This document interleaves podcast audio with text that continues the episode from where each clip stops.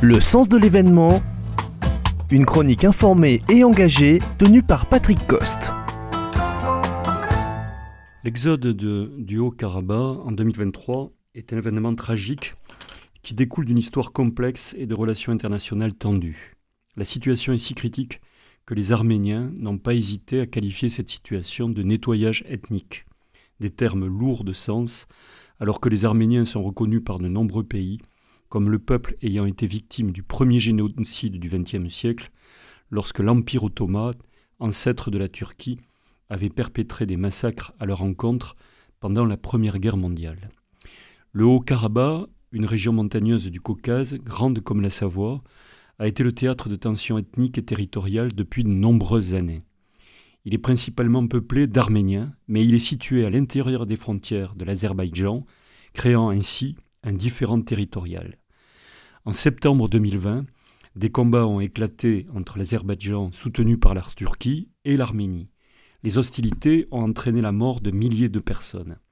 En novembre 2020, un accord de cessez-le-feu a été négocié avec la médiation de la Russie, redéfinissant les frontières et exigeant le retrait des forces arméniennes du Haut-Karabakh.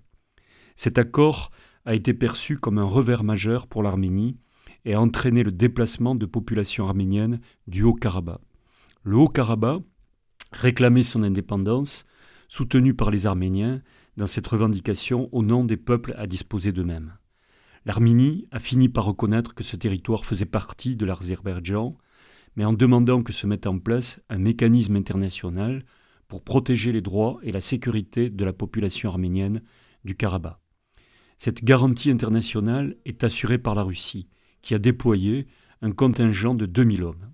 Or, il y a eu des violences en 2020, en 2021 et un blocus terrible sur le Karabakh et une offensive ces derniers jours. Ce qui signifie que le contingent russe n'a pas joué son rôle d'interposition. Ce qui risque donc de se passer, c'est le départ de ces populations qui craignent d'être envahies, voire pire. L'Arménie, lors de cette dernière offensive, s'est retirée du conflit dans la mesure où l'Arménie sait ne pas pouvoir gagner cette guerre. Il en résulte que les Arméniens du Haut-Karabakh sont livrés à eux-mêmes. L'exode du Haut-Karabakh en 2023 a créé une crise humanitaire. Des milliers de civils arméniens ont fui la région, abandonnant leurs foyers leurs biens. L'impact sur les populations civiles a été dévastateur.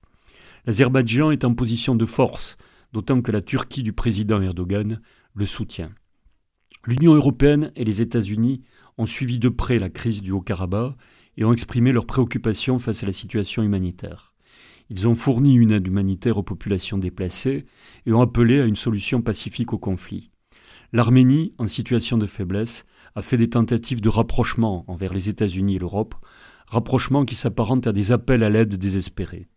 Devant l'affaiblissement de la Russie, qui a porté un cordon de sécurité pour l'Arménie, c'est dorénavant la Turquie qui gagne du terrain ce qui menace l'indépendance de l'Arménie.